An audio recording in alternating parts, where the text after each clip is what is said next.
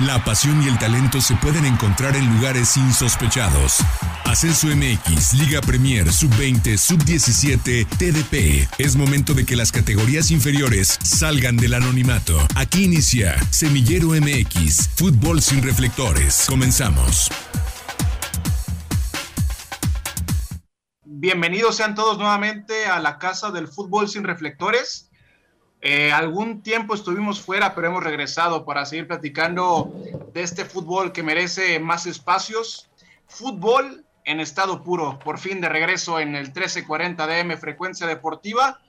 Nuevo horario, pero las mismas ganas y también el mismo contenido que ustedes tanto eh, han estado apoyando en el, último, en el último tiempo. Y bueno, hoy en el regreso de Semillero MX Radio es turno de hablar de lo que ha pasado con el fútbol femenil en México, porque vaya que ha tenido buenas noticias en las últimas semanas, sobre todo la selección nacional, que cada vez se le dan más espacios y cada, y cada vez se le da más apoyo para que el máximo representativo del fútbol femenil en México siga creciendo y por qué no pueda regresar a los aparadores más importantes del fútbol internacional. Vamos a estar platicando de ello con una invitada bastante especial hoy en el regreso de Semiller MX. Hoy tenemos agenda llena y para eso voy a saludar a la alineación de esta tarde-noche en Semillero MX. Primeramente, Arturo Benavides, de regreso Semillero MX. Qué gusto estar de regreso. Y ahora sí, desde cabina, como, como Dios manda, acá estamos completamente en vivo desde la cabina de frecuencia deportiva 1340 de AM para platicar justamente de todo ese fútbol sin reflectores, Liga MX femenil, Hoy tendremos que platicar, además de todos estos temas, de una muy buena noticia que llegó porque este próximo sábado arrancará o lanzará la Liga MX el primer torneo de Fuerzas Básicas Sub-17. Recordarán en julio pasado cuando nos dieron la noticia y lo comentamos, bueno, se hace realidad y entonces ya tendremos actividad de Fuerzas Básicas del equipo. La buena, la mala, no todos, pero ya lo platicaremos. También saludo con mucho gusto a Alexei Arce. Alexei, bienvenido nuevamente. Hola, Gera, Arturo, amigos de Semillero MX. Qué gusto de verdad estar de regreso eh, por los micrófonos de, esta casa. Y, se da justamente en, un, una semana importante, Arturo. No sé si estuvo planeado, pero es una semana donde Semillero MX cumple su segundo aniversario. Entonces, eh, digo, es, sin duda, es, es, gratificante estar de, de regreso aquí en, en Semillero MX todo está planeado en Semillero MX y estaremos trabajando también para, para hacerle llegar algún tipo de, recompensa a la gente que nos ha seguido desde el día uno, efectivamente dos años, que han pasado bastante rápido, pero la realidad es que han estado cargados de trabajo. Y mencionas, Alexei, que básicamente la pelota está rodando ya en todas las canchas y la pelota empezó a rodar en la cancha de la Liga Femenil ya hace algunos meses. Y para eso hoy tenemos una invitada bastante especial. Saludo en este momento con mucho gusto Andrea Martínez de TUDN Radio. Andy, bienvenida a Semillero MX. ¿Qué tal, Gerardo, Arturo, Alexei? Un placer estar aquí con ustedes. Pues como bien dicen, ¿no? Para hablar de la Liga MX femenil, que vaya que nos está dando muy buenas noticias, es un gran avance para el fútbol femenil aquí en México, así que pues ya estaremos desglosando poco a poco lo nuevo que está trayendo esta Liga Rosa del fútbol mexicano. Sí, sí, sí, ya lo mencionaba el señor Arturo Benavides, hay cambios interesantes de cara a los próximos meses para el fútbol femenil. Pero Andrea, me gustaría em, eh, empezar el tema de, de, esta tarde con lo que ha pasado en los últimos días con la selección femenil mayor dirigida por Mónica Vergara, porque sin duda alguna ha tenido noticias bastante interesantes. Primero, el martes anterior se presentaron después de mucho tiempo en la cancha del Estadio Jalisco, pasaron muchos años para que un selectivo femenil pudiera jugar en el Coloso de Santa Úrsula. Después, en esa misma semana, se presenta en esta ciudad de Guadalajara un partido amistoso entre la selección mexicana y la selección de Colombia en el estadio Tepa Gómez del Tepatitlán de la Liga de Expansión. Entonces, con esto refleja la creciente importancia del fútbol femenil en México o cómo debemos de tomar este tipo de noticias. Pues sí, yo, creo que el, tema de que ya se le dé a la selección mexicana femenil la importancia, ¿no? De jugar en, en, emblemáticos sitios como es el Estadio Azteca, indica el crecimiento. Creo que también nosotros tenemos que estar muy conscientes que México no tiene el nivel de otras selecciones, ¿no? Vamos poco a poco, vamos creciendo. No estoy diciendo que estamos en lo más bajo, pero tampoco estamos en lo más alto. Creo que la Federación Mexicana de Fútbol ha hecho un gran esfuerzo en traer a personas que están muy involucradas dentro del fútbol femenil desde hace muchos años. Está Mónica Vergara en la selección mayor, está también eh, Maribel Domínguez en la sub-20. Creo que se está haciendo toda, toda una estructura con la finalidad de que México pueda regresar a los mundiales, pueda regresar a competiciones continentales, algo que no ocurre desde hace algunos años. Recordar, México no se, no se calificó a los Juegos de Tokio 2020, entonces creo que por esa parte se está haciendo un buen trabajo. Apenas tienen dos victorias en este año contra Colombia en el Estadio Azteca hace algunos días, como bien mencionas, Gerardo, y bueno, contra Costa Rica, ¿no? A inicios de este 2021. Se criticó mucho que Japón le metió cinco, que Estados Unidos le metió ocho en dos partidos pero pues también hay que ver a, quiénes enfrentaban, ¿no? A Japón y a Estados Unidos, dos elecciones que tienen gran poderío a nivel femenil y que lo vimos hace algunos meses en Tokio 2020, ¿no? Que estuvieron en las fases finales. Creo que ese es un tema interesante el que pone sobre la mesa, sobre todo para darle un panorama completo a la gente que nos escucha. No es simplemente una cuestión de, de, que la selección mexicana esté a la par de algunos otros selectivos en el mundo. Creo que es una cuestión de la base del fútbol femenil en México. Hablas de, las derrotas de, la selección mayor, por ejemplo, frente a Estados Unidos, pero hace algunas semanas veíamos también cómo el equipo más importante de la Liga Femenil en México, las Tigres, fueron a un partido amistoso contra el Houston Dash de la Liga estadounidense y también se comieron muchos goles. Entonces hay que poner sobre la mesa que no es una cuestión de la selección o de un solo equipo, es, es que este fútbol mexicano femenil se encuentra en una fase de crecimiento y de construcción. Y ahora platicabas un poco de lo, de, la, de lo que ha sido esta selección mayor bajo el mando de Mónica Vergara. Yo quería preguntarte, hablando específicamente de la selección mayor, ¿crees que este selectivo ya refleja los avances que ha tratado de conseguir la instauración de la Liga Profesional en México? O sea, ¿ya podemos ver frutos de esa liga trasladados a la selección mayor? Sí, sí, para mí sí, sin duda alguna. Creo que desde las convocatorias, ¿no? Lo vimos en el partido con México bastantes jugadoras de la Liga MX femenil. María Sánchez anotó, María Sánchez que es una jugadora de Tigres, que tiene mucho talento, Alison González que hizo también bien las cosas, o sea, creo que al final, no, como se dice comúnmente, no son enchiladas, ¿no? ¿Cuánto tiempo tardó el fútbol mexicano varonil en tener una estructura? Apenas el fútbol femenil tiene muy pocos años y con los poquitos que tiene se han logrado grandes cosas, así que creo que sí, sin duda se ha notado el reflejo tanto en la sub-20 como en la mayor. Creo que también es una intención que tiene todo el equipo comandado por Mónica Vergara, ¿no? Dar más atención a la, a la Liga MX femenil y no solamente pensar en las jugadoras como Kenty Robles, por ejemplo, que está en España, o algunas otras que militan fuera de México, ¿no? Sino que nosotros podamos, este, pues, aportar jugadoras a la, a la selección mayor y que se pueda hablar de algo más local. De hecho, Estados Unidos, si, si nos ponemos a analizar dónde está cada jugadora, la gran mayoría juegan en equipos de la National Women's Soccer League. Entonces creo que eso es algo muy positivo que se está tomando aquí también en México, ¿no? Que la gran mayoría de las jugadoras convocadas sea parte del fútbol local, que sean este, creadas aquí, que sean este, entrenadas aquí, que tengan pues todo el conocimiento de cómo es el fútbol mexicano al 100%. Son cuatro años de historia de esta Liga MX femenil, son ocho partidos desde el nombramiento de, de, Mónica Vergara, es decir, México ya jugó con Costa Rica, jugó con Eslovaquia, jugó con España, lo que ya mencionaban Andy y Jera con Japón, con Estados Unidos, ahora el partido del martes pasado ante Colombia, y el que vendrá dentro de un mes que también nos atañe mucho a nosotros, porque el próximo 23 de octubre, México en el Gregorio Tecpa Gómez. La selección femenil mexicana estará recibiendo a su similar de Argentina eso será interesante. Las pruebas al menos ha tenido mayor continuidad el fútbol femenil a nivel de selecciones. Ahora empezarán los procesos para buscar los boletos, evidentemente a las copas mundiales.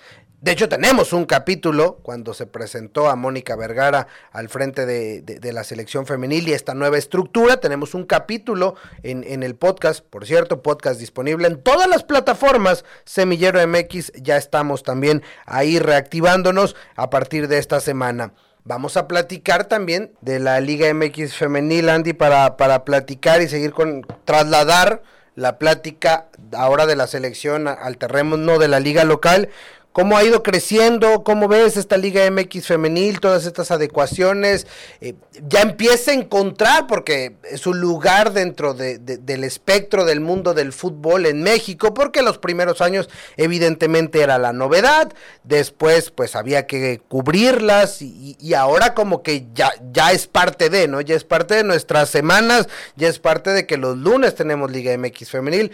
¿Cómo ves la Liga MX femenil? ¿Cómo se ha acomodado?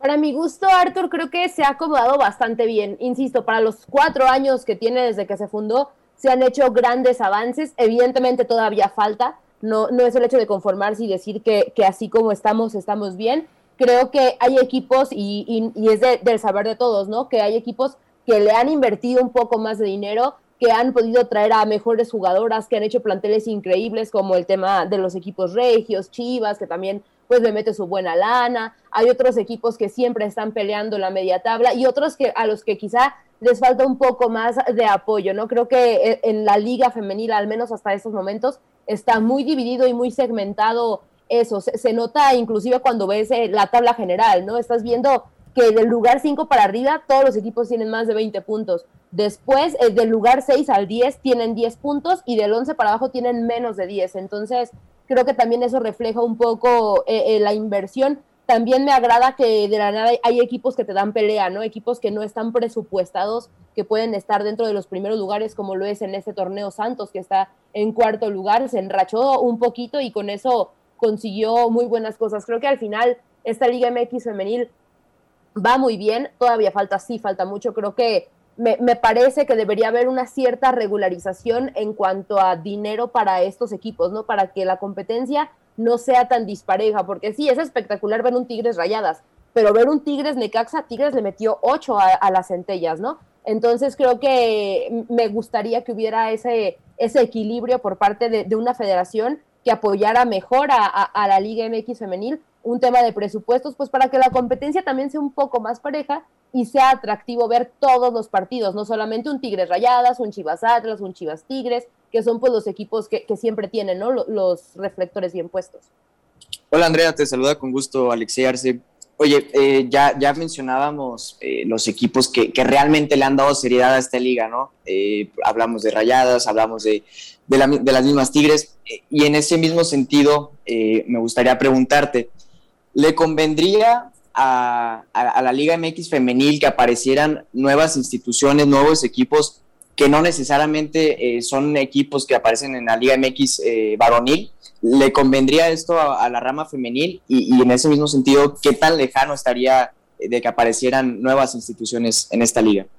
Pues mira, yo creo que yo sí lo veo un poco lejano y la verdad me parece mejor que se establezca la Liga MX femenil con los equipos que hay ahorita que, que, también hay que decirlo, ¿eh? o sea, es, parte de, de, las obligaciones que tienen los equipos de primera división contar con su, con su equipo femenil. Entonces, creo que es mejor que se establezca al 100% con los equipos de, que hay ahorita para ya pensar, ¿no? En un modelo de, de, expansión, en un modelo de más equipos. Creo que por, los, por el poco tiempo que se lleva, hay que primero, pues, cimentar bien estos equipos. Eh, poder hacer que los equipos que ahorita están más flojos tengan mejores recursos, den mejores actuaciones, tengan mejor equipo y ya después pensar en el segundo paso. Creo que el primero es establecer al 100% esta liga, que todo esté bien, regularizar los salarios de las jugadoras, que también es otro tema. Este, me parece bien, por ejemplo, una de las reformas que se hizo, el hecho de que hubiera dos extranjeras por equipo, me parece algo positivo, no más, creo que dos es, es suficiente pero, pero sí creo que primero hay que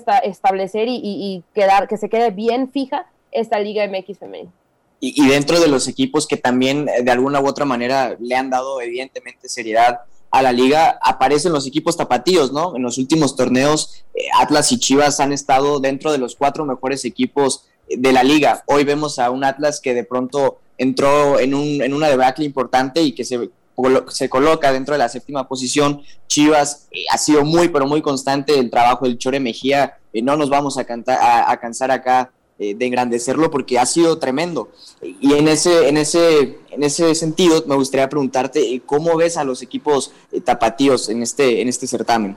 Pues el, tema de Atlas, la verdad es que a mí me sorprendió, ¿eh? creo que siempre cuando inicia un torneo nuevo hay cinco equipos que tienen las expectativas puestas. Tigres, Rayadas, Chivas, Atlas y América. de Atlas cada torneo se habla de que este va a ser el bueno, ya van a poder llegar a la final, van a poder ser campeonas, tienen con qué, pero al final desde la jornada 2 no ganaban. Hasta ahora que, derrotaron 3 por 0 a Cruz Azul, lograron volver a sumar de a 3, lo cual es muy positivo y que eh, si nos vamos, este, tiene, tiene, esta Liga MX femenil tiene una volatilidad muy grande, ¿no? Con que Atlas enrache tres o cuatro partidos puede volver a los primeros lugares. Entonces creo que Atlas todavía tiene posibilidades para hacerlo. Sí sorprende verlo actualmente en el lugar número 7 de la general. Y el tema de Chivas, la verdad es que cuando entra Edgar El Chore Mejía, personalmente yo tenía muchas dudas sobre qué es lo que podría hacer este entrenador con, con el rebaño, ¿no? Considerando todo lo que ya venía pasando con el equipo. Al final creo que se hizo una muy buena reestructuración desde que llegó Nelly Simón, se, tomó en cuenta el hecho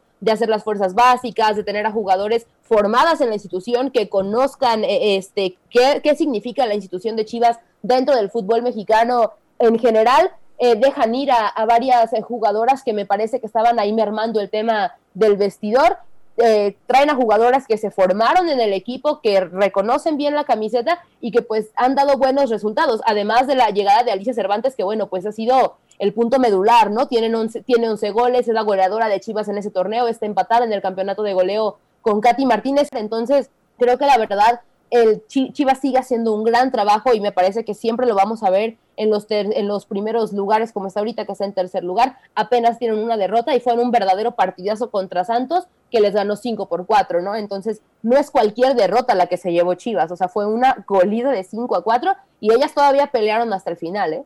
Andrea, por ahí mencionabas que Santos, hasta el momento, cuando estamos en la mitad del torneo, es una de las de las, de las notas altas, ¿no? Una de las sorpresas, porque es un equipo que no está acostumbrado a estar entre los primeros ocho.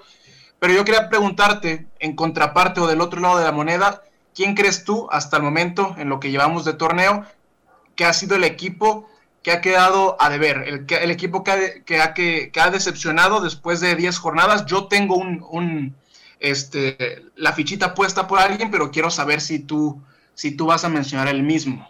Pues para mí, la, verdad, la, decepción de lo que va del torneo creo que está muy fácil de decir, ¿no? Es Pachuca. Creo que a este equipo que le invierten bastante, bastante, perdón, traen a una de las jugadoras más importantes en el fútbol mexicano femenil, que es Charlín Corral, que no se ha dado a notar tanto, si bien viene regresando de una lesión, pero aún así, ¿no? O sea, creo que se tenían las esperanzas muy puestas en lo que podía hacer Toña Is, que llegaba como campeona del mundo sub-17 con la selección de España, llega aquí a Pachuca, al final se retira por temas personales y, se regresa allá a la madre patria, ¿no? Entonces, creo que al final Pachuca sí ha decepcionado en lo que va de este torneo. Yo sinceramente veo muy difícil que logren clasificarse y si lo hacen lo harán en séptimo, octavo, pero la verdad es que no las veo contendientes al título como lo hacía antes de que iniciara, ¿no? Cuando veíamos los nombres de las jugadoras, el, la técnico y demás, pues eh, sinceramente se veía fuerte el equipo para poder dar pelea y, buscar ese campeonato, ¿no? Al final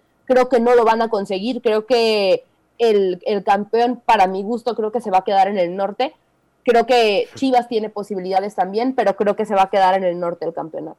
Ya spoilereaste un poco la, segunda pregunta que te quería hacer antes de darle nuevamente el micrófono a Arthur, porque ahí está pendiente el tema de, de nuevo campeonato sub-18, pero quería preguntarte ¿Crees que este torneo ahora sí salga algún equipo que le haga frente al dominio abrumador de las Amazonas?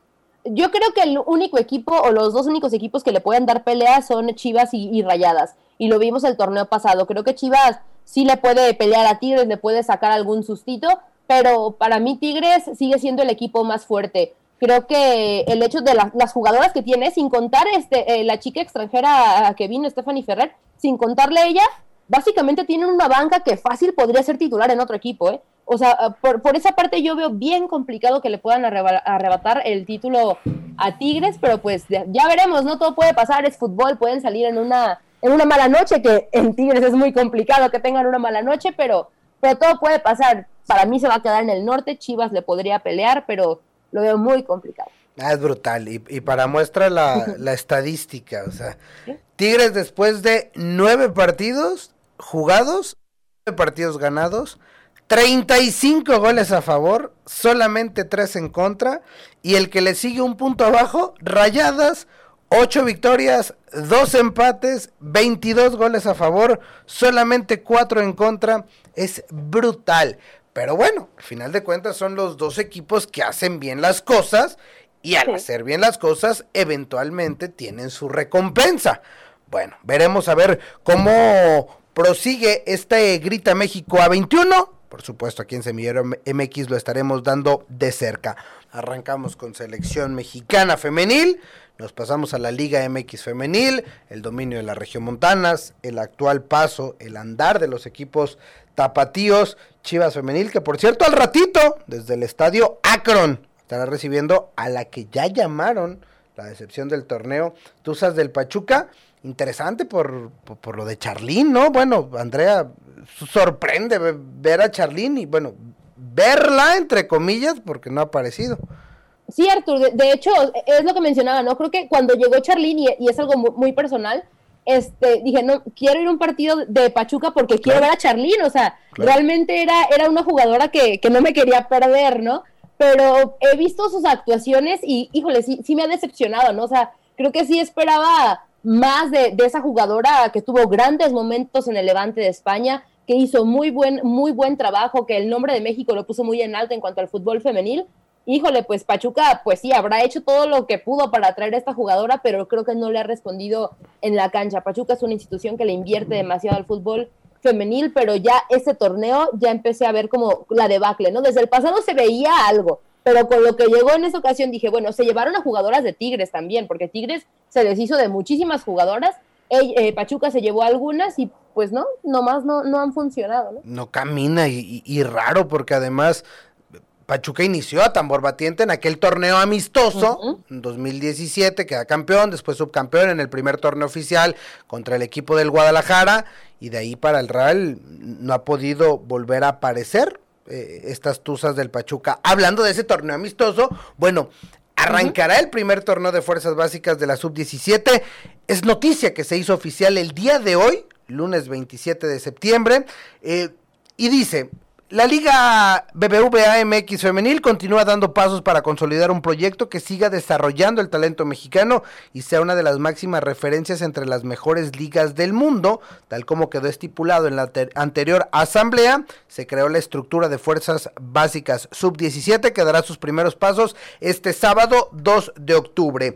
Participarán 13 de los 18 equipos. La actividad comienza el próximo sábado. Se registrarán, se jugarán 8 jornadas no hay puntos, no hay campeón, solamente hay que jugar y hay que empezar con, esta dinámica. Estará América Gallos de Querétaro, Pachuca y Pumas en el grupo 1, Mazatlán, Necaxa, Santos y Tigres en el grupo 2, Atlas, Atlético de San Luis, Tijuana, Chivas y León en el grupo número 3.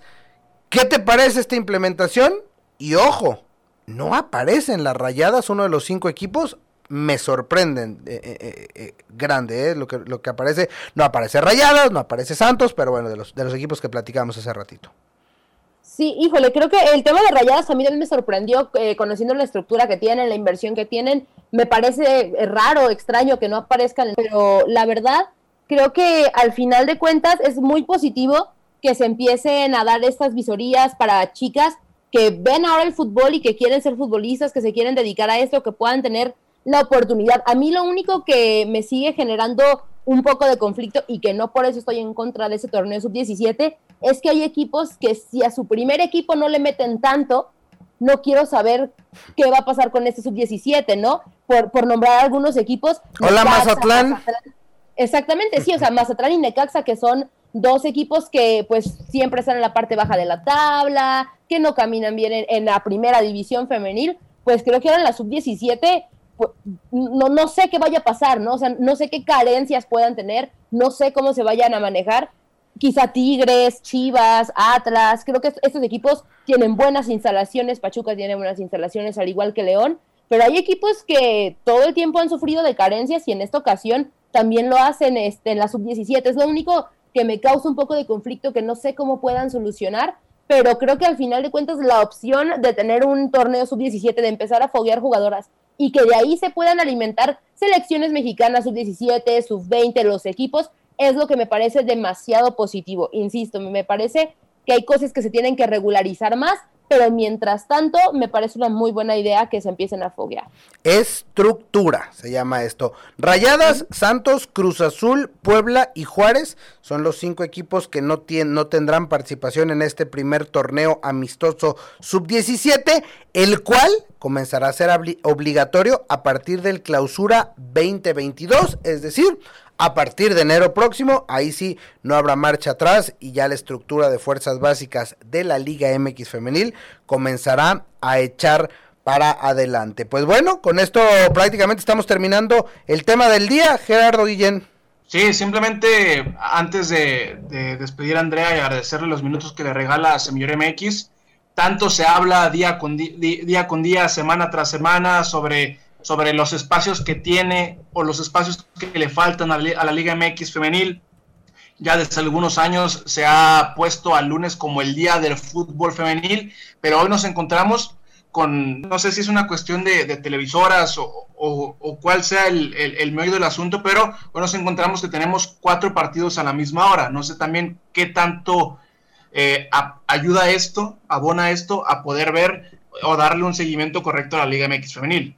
E, es muy complicado. Entiendo que tiene que ser por un tema de derechos de televisión. A mí me parece que es por esa parte y coincido contigo, Gerardo. Pero digo, al final sí, sí creo que se tienen que mejorar muchas cosas. Entre ellas, la transmisión de los partidos, los horarios. Nos hemos topado a veces que Rayadas juega un lunes a las 10 de la mañana. Híjole, o sea, si quieres que la gente vea el fútbol femenil y se acerque, no lo pongas un lunes a las 10 de la mañana. Es hora, todo el mundo va llegando a la oficina, está lleno de pendientes, anda, anda este, todo preocupado por sus cosas. O sea, creo que sí hay que buscar una mejor planeación, pero también algo es muy cierto, ¿no? ¿A qué hora vas a poner el partido? O sea, tiene, están muy definidos los días para el fútbol mexicano. La Liga MX tiene sus días, la Liga de Expansión tiene sus días, la Liga Femenil tiene sus días, entonces es muy complicado porque en algún punto se van a tener que empalmar perdón, los partidos. Alguna manera habrá, que encontrar, sobre todo la gente del fútbol mexicano, que siempre encuentran algún, algún resquicio entre los calendarios,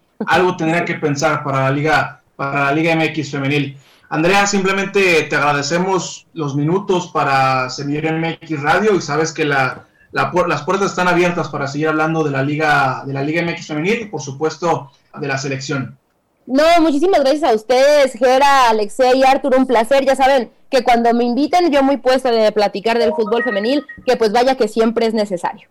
Ahí está, Andrea Martínez de TUDN Radio, invitada de lujo para este regreso a la actividad por parte de Semillero MX Radio y Arturo Alexei, pues simplemente después de todo este insight que nos ha dado Andrea sobre lo que está ocurriendo con la liga y con la selección, ¿Qué puntos rescatan?